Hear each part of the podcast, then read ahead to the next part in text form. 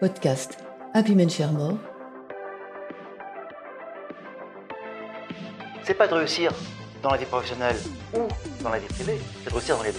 Homme comme femme, l'enjeu c'est de tout réussir. Je suis Béatrice de Gourcuff et je dirige Compagnie Rose, l'école du sens au travail, qui porte la démarche Happy Men Share More dans les entreprises pour accompagner dans la durée le progrès vers plus de mixité. Liberté, confiance, égalité. Pourquoi ces trois mots constituent-ils la devise implicite des excellents managers? Podcast Happy More, mai 2022. Lorsque nous avons commencé à travailler sur le sujet de l'égalité professionnelle entre hommes et femmes, il y a déjà une quinzaine d'années, nous ne l'avons pas fait pour les femmes, même si nous constations les situations objectives d'inéquité entre hommes et femmes au travail.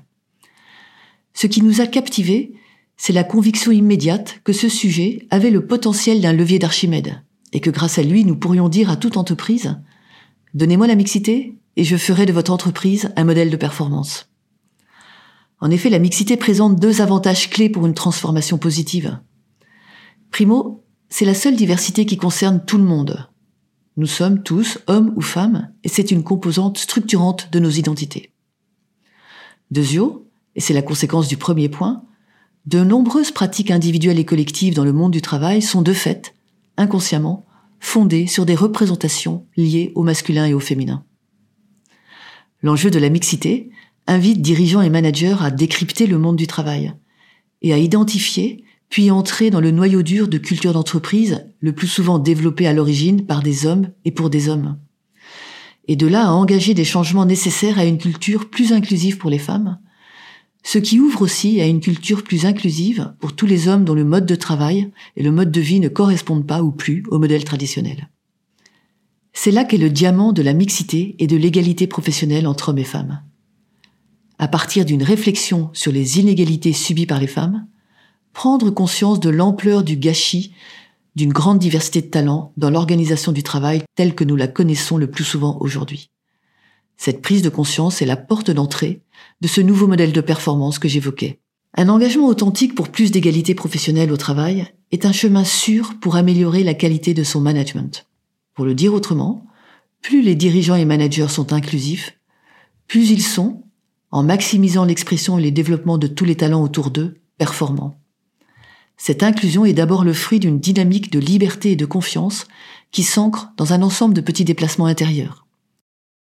Liberté, égalité, confiance.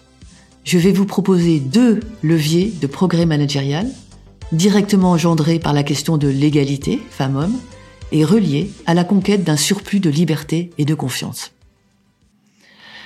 Le premier levier, c'est la liberté qui jaillit du questionnement personnel. Bien posé, le sujet de l'égalité homme-femme interpelle dirigeants et managers. D'une certaine manière, ce sujet les fait basculer, en ce qui concerne la performance professionnelle, du cerveau automatique au cerveau adaptatif.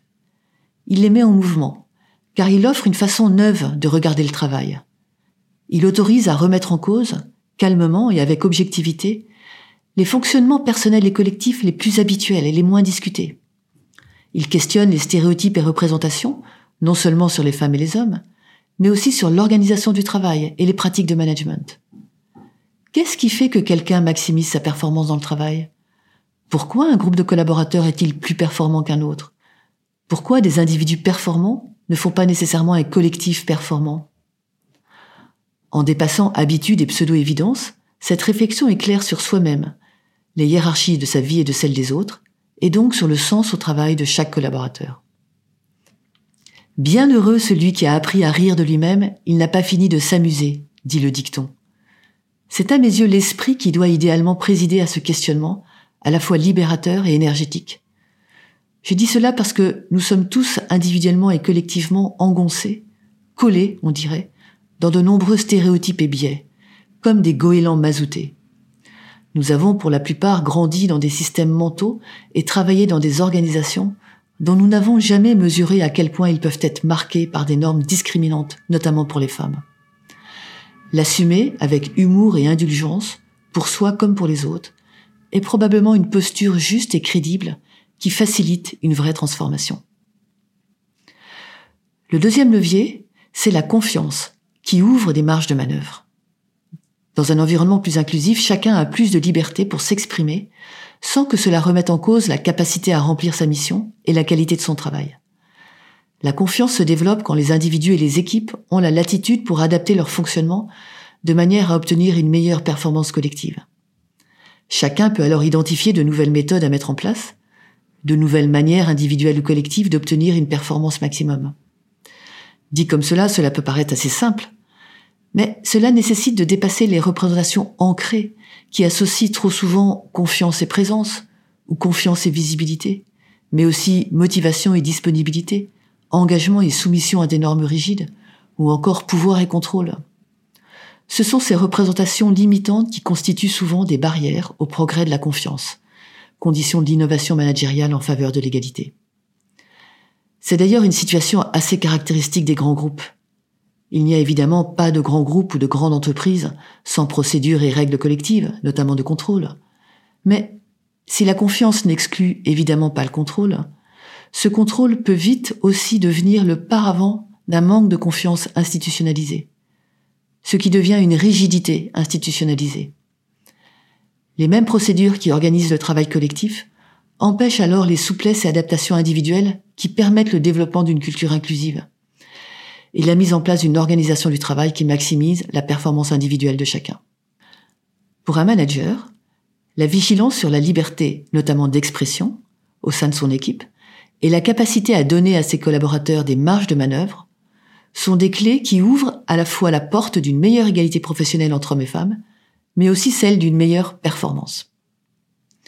Porter les responsabilités, y compris les plus hautes en binôme, autoriser la semaine de quatre jours, développer au maximum le télétravail tout en renforçant la valeur des temps collectifs en présentiel, rémunérer l'expertise tout autant que le management, autoriser des trajectoires de carrière très différentes, considérer les interruptions de carrière comme des temps d'enrichissement individuel, ouvrir sans prérequis automatique de formation l'accès à certains postes, diversifier au maximum les modalités individuelles de travail, tout en respectant les impératifs d'une organisation collective, faire de la qualité des relations entre collaborateurs un impératif de sens au travail, voilà la forme que prennent ici et là ces fameuses marges de manœuvre, celles qui permettent à des entreprises, en favorisant la mixité et l'égalité professionnelle entre hommes et femmes, d'optimiser leur modèle de performance. En creux, toutes les pratiques innovantes que je viens de citer sont, quand elles sont absentes, ou même quand c'est leur opposé qui est la règle, des pratiques déclusives. Elles contribuent à empêcher l'égalité et la mixité et produisent des modèles entrepreneuriaux sous-performants. Pour conclure, je dirais que ce qui est en jeu avec la mixité, et donc avec l'inclusion des femmes, c'est de faire droit jour après jour à une liberté essentielle pour les hommes et les femmes. Celle de travailler de façon engagée, tout en répondant à ces enjeux essentiels de vie privée. C'est la vision que porte la démarche Happy Men Share depuis l'origine. Une vision qui n'oppose pas les hommes et les femmes, mais les rassemble sur un projet commun, sur un besoin commun. Cette liberté n'est pas si simple pour les femmes. Rappelons une nouvelle fois que 70% des tâches familiales sont prises en charge par les femmes, ce qui pèse sur leur disponibilité et leur visibilité professionnelle comparée à celle d'une majorité d'hommes. C'est une des composantes majeures du plafond de verre, car la disponibilité et la visibilité restent beaucoup trop souvent des critères implicites de performance. Mais cette liberté n'est pas si simple non plus pour les hommes. Cette même norme de disponibilité et de visibilité favorise leur réussite professionnelle, mais à quel prix? 70% des hommes cadres pensent qu'on ne peut pas réussir sa vie professionnelle sans sacrifice important dans sa vie privée. Nous avons appelé plancher de verre cette réalité qui concerne les hommes et plus largement tous ceux qui acceptent aux responsabilités, y compris les femmes. Plancher de verre de ceux qui assument des responsabilités, et notamment les plus hautes et qui sont en grande majorité des hommes, les hommes représentent 80% des COMEX que dire, et plafond de verre des femmes, et plus largement de tous ceux qui assument de fortes responsabilités hors travail, notamment familiales, sont les deux faces d'une même médaille. Elles disent toutes les deux la trop grande difficulté, proprement déclusive, de travailler de façon engagée tout en répondant à ces enjeux essentiels de vie privée. L'évolution de la culture des entreprises passe entre autres par des dirigeants et managers qui ont eux-mêmes switché intérieurement sur cette notion de liberté, qui considèrent leurs collaborateurs comme des personnes ayant une famille, des responsabilités et une vie bien remplie en dehors du travail. Pour reprendre cette phrase du chercheur canadien Dean Jensen, qui me plaît car elle a la simplicité de l'évidence. Les dirigeants et dirigeantes de demain ont aujourd'hui entre 30 et 40 ans. Ils ont déjà révélé leur potentiel et pour beaucoup d'entre eux, ils sont aux prises avec des défis familiaux très consommateurs d'énergie. Ils ont aujourd'hui particulièrement besoin de managers au clair avec leurs enjeux de liberté et de confiance. Happy Men Sharemore accompagne les entreprises pour accomplir cette révolution douce. Sa pédagogie est fondée sur l'exemplarité et les petits pas. Découvrez nos méthodes sur notre site happymensharemore.com.